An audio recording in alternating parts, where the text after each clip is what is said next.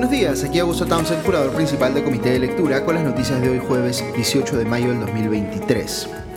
Empiezo esta mañana agradeciendo a quienes nos acompañaron anoche en nuestro programa Comité de miércoles, en el que tuvimos como invitado a Osvaldo Molina de Redes, eh, quien nos explicó de manera muy clara qué es lo que está pasando con la pobreza en el país, cómo viene eh, evolucionando o involucionando este indicador eh, y qué deberíamos estar haciendo al respecto.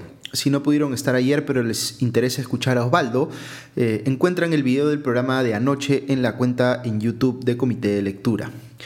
Ok, vamos con las noticias de hoy. Eh, el Congreso eh, eligió ayer, sin hacerse mayores problemas, al ex abogado personal de Vladimir Cerrón, Josué Gutiérrez, como eh, nuevo defensor del pueblo. Les había comentado ayer que, a mi juicio, ninguno de los dos candidatos que quedaban en el bolo para eh, esta eh, designación pasaba un estándar meritocrático mínimo para eh, asumir un rol tan importante como el de defensor del pueblo. Pero de los dos, el peor perfil era el de Gutiérrez. Consiguió, no obstante, que 88 congresistas lo respaldaran, muchos de ellos colgándose del argumento de que ya nos estábamos demorando demasiado en elegir al defensor del pueblo como si eso diera carta libre para elegir a cualquier persona en ese cargo. No eh, importa eh, cuán cuestionable o inadecuado fuese su perfil. Como les anticipé ayer, me llama poderosamente la atención que la bancada de Fuerza Popular, por ejemplo, haya votado en bloque en favor de Gutiérrez, al igual que Acción Popular y Podemos Perú. Avanza País y Cambio Democrático eh, fueron quienes votaron mayoritariamente en contra, pero apenas pudieron movilizar 12 votos entre las dos.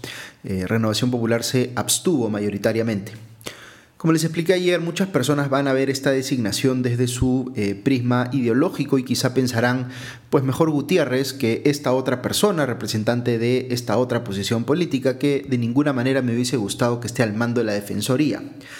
Pero más allá de Vladimir Cerrón, que ha celebrado pues, la designación de su ex abogado personal como defensor del pueblo, creo que nadie podría sustentar eh, afirmativamente que Gutiérrez era una opción deseable o siquiera mínimamente justificable para ese puesto.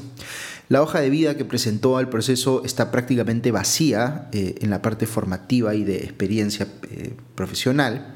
Solo menciona que es bachiller de la Universidad de Huánuco en Derecho y Ciencias Políticas y que trabajó como congresista durante la presidencia de Humala, con más pena que gloria, cabe recordar, y luego como asesor parlamentario. Dicho sea de paso, también se votó al otro candidato, Jorge Rioja, pero apenas alcanzó 58 votos, con lo cual eh, pasaron pues a considerar a Gutiérrez. Para que vean una muestra del eh, nivel de irresponsabilidad, anoche entrevistaron en Canal N al congresista de Acción Popular, Edwin Martínez, quien declaró que, entre comillas, en cinco segundos decidió su voto a favor de Gutiérrez, porque una trabajadora de su despacho parlamentario le dijo que era, entre comillas, su paisano. Eh, dice de manera eh, campante Martínez, abro comillas, no estoy muy convencido de lo que he hecho, pero tomé una decisión así, fugaz, cierro comillas. Cabe indicar que Acción Popular propuso más bien al otro candidato, pero justo antes de la votación final respecto de eh, Gutiérrez, eh, presuntamente con intervención del propio eh, Edwin Martínez en conversación con eh, Mari Carmen Alba y otras personas más, hubo como cuatro congresistas de la bancada de Acción Popular que cambiaron de voto, es decir, que pasaron a votar verde. Eh, en favor de Gutiérrez y fueron justamente esos votos los que le permitieron a este superar los 87 requeridos. Es decir, si la historia de Edwin Martínez es cierta, Gutiérrez le debe su elección a la asistente de este último que lo convenció de votar por él por ser su paisano. Por supuesto, esa probablemente no sea la historia real y haya más bien algún tipo de negociación en el trasfondo. En fin, algunos ex defensores del pueblo se han pronunciado al respecto. Walter Albán ha dicho que la designación de Gutiérrez, abro comillas, es totalmente contraria a la Constitución, cierro comillas, porque se exige para ese puesto a una persona con reconocida trayectoria, reputación e integridad, cosa que a su criterio Gutiérrez no cumple. Eh, por su parte, Eduardo Vega ha sentenciado en Twitter, abro comillas, qué vergüenza produce el Congreso con esta elección, qué vergüenza da un defensor sin las calidades éticas y profesionales para dirigirla, qué tristeza ver cómo se destruye la Defensoría del Pueblo y se debilita la defensa de los derechos humanos de la ciudadanía, cierra comillas. También se ha pronunciado el Sindicato de Trabajadores de la Defensoría que antes logró suspender el proceso de nombramiento un par de veces. Eh, ha señalado que esta designación se ha hecho en abierta oposición a lo dispuesto por el Poder Judicial en aquellas sentencias que suspendieron antes el proceso. He visto que dos congresistas no agrupados, Eduard Málaga y Carlos Anderson, han presentado mociones de reconsideración contra la designación de Gutiérrez. Eh, aquí voy a opinar a título personal, pero yo creo que los gremios y organizaciones de la sociedad civil deben respaldar esas mociones de reconsideración eh, y exigir que el Congreso eh, retroceda en la designación de Gutiérrez, para ser coherentes con todas las críticas absolutamente fundamentadas, dicho ese paso, que se hicieron a las designaciones abiertamente antimeritocráticas que ejecutó el régimen de Pedro Castillo, pues aquí hay que hacer lo mismo. No se puede permitir que se baje tanto la valla para un cargo tan importante como el de defensor del pueblo. Una persona que viene además de trabajar como asesor en la comisión del Congreso que impulsa la llamada ley Mordaza, ahora va a ser el llamado a defender pues nuestra libertad de expresión. De verdad que eh, no se entiende. Ok, voy a pasar a, eh, comentarles eh, ahora la sentencia de la Corte Suprema que viene generando mucha polémica en las redes porque, según algunos medios, desconoce el derecho de protesta o le quita protección constitucional. Veamos, eh, esto se origina en un proceso penal que se sigue contra cuatro personas que estuvieron involucradas en un bloqueo de carretera, digamos que afectó a la minera Las Bambas en Apurímac, y se les imputa el delito de entorpecimiento eh, al funcionamiento de los servicios públicos, que está regulado en el artículo 283 del Código Penal. Estas personas son condenadas por ese delito y el caso llega a la Corte Suprema vía un proceso legal que se conoce como casación, en el que básicamente se discute si ha habido una interpretación errónea de la norma jurídica que se ha utilizado para resolver el caso. ¿Por qué está involucrado aquí el derecho de protesta? Pues porque en la práctica ocurre en el Perú que algunas personas protestan bloqueando carreteras, por ejemplo, lo que va eh, en contra de ese tipo penal que prohíbe eh, al que, eh, abro comillas, impide, estorba o entorpece el normal funcionamiento del transporte o de los servicios públicos, de telecomunicaciones, de saneamiento, de electricidad, de gas, de hidrocarburos o de sus productos derivados, cierro comillas, que además tiene un agravante si es que este entorpecimiento se hace utilizando la violencia. Este artículo del Código Penal no niega el derecho de protesta, pero sí señala que tiene límites. Eh, y esto abre una discusión entre quienes creen que esos límites, eh, tal cual han sido señalados, digamos, en el Código Penal, son eh, razonables y aquellos otros que piensan que en este caso el Código Penal está limitando el derecho de protesta más allá de lo que resultaría razonable y que por tanto ese artículo del Código Penal podría resultar inconstitucional. Ok, ¿qué dice concretamente la Corte Suprema? Eh, dice que el derecho de protesta no está recogido expresamente eh, en la Constitución, no está diciendo que no exista, sino que este se desprende de otros derechos que sí están reconocidos textualmente, vale decir, eh, la libertad de expresión y la libertad de reunión. Un punto flaco de la sentencia es que no hace un análisis de los eh, tratados internacionales de eh, derechos humanos suscritos por el Perú, que sí reconocen expresamente el derecho de protesta y que, según lo que señala nuestra propia eh, Constitución en una de sus disposiciones finales y transitorias, su propio texto tiene que ser interpretado a la luz de esos tratados.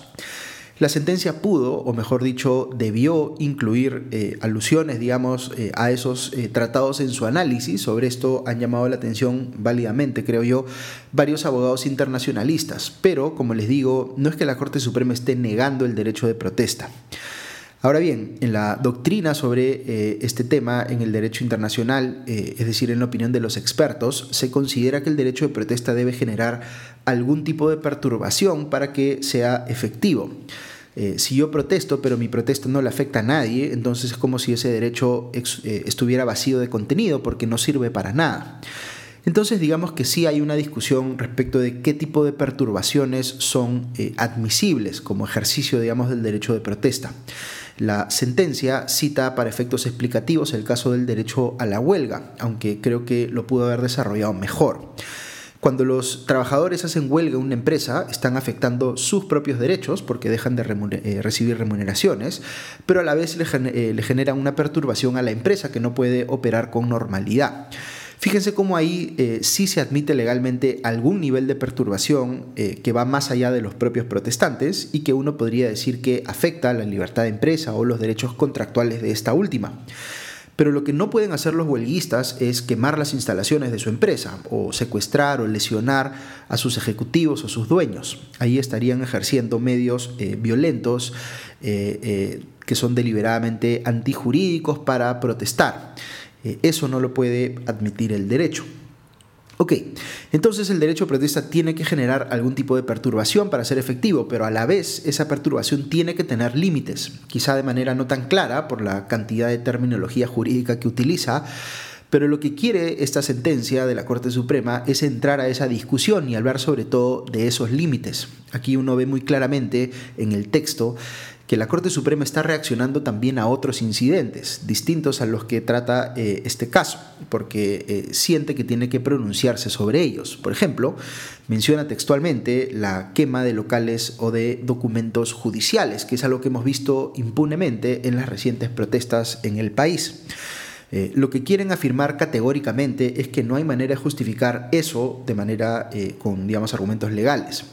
Eh, pero volviendo a los hechos del caso, dice la sentencia también que un límite claro y explícito al derecho de protesta es lo establecido en el artículo eh, que le cité del Código Penal, es decir, que está prohibido entorpecer servicios públicos, lo que incluye, según la Corte, la prohibición de bloquear eh, carreteras.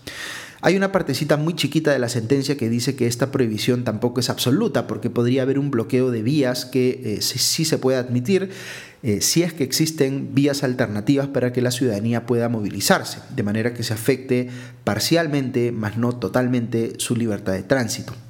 Esta es una excepción muy importante porque eh, valida cuando una protesta bloquea temporalmente una vía mientras se moviliza, por ejemplo, de un lado a otro dentro de una ciudad.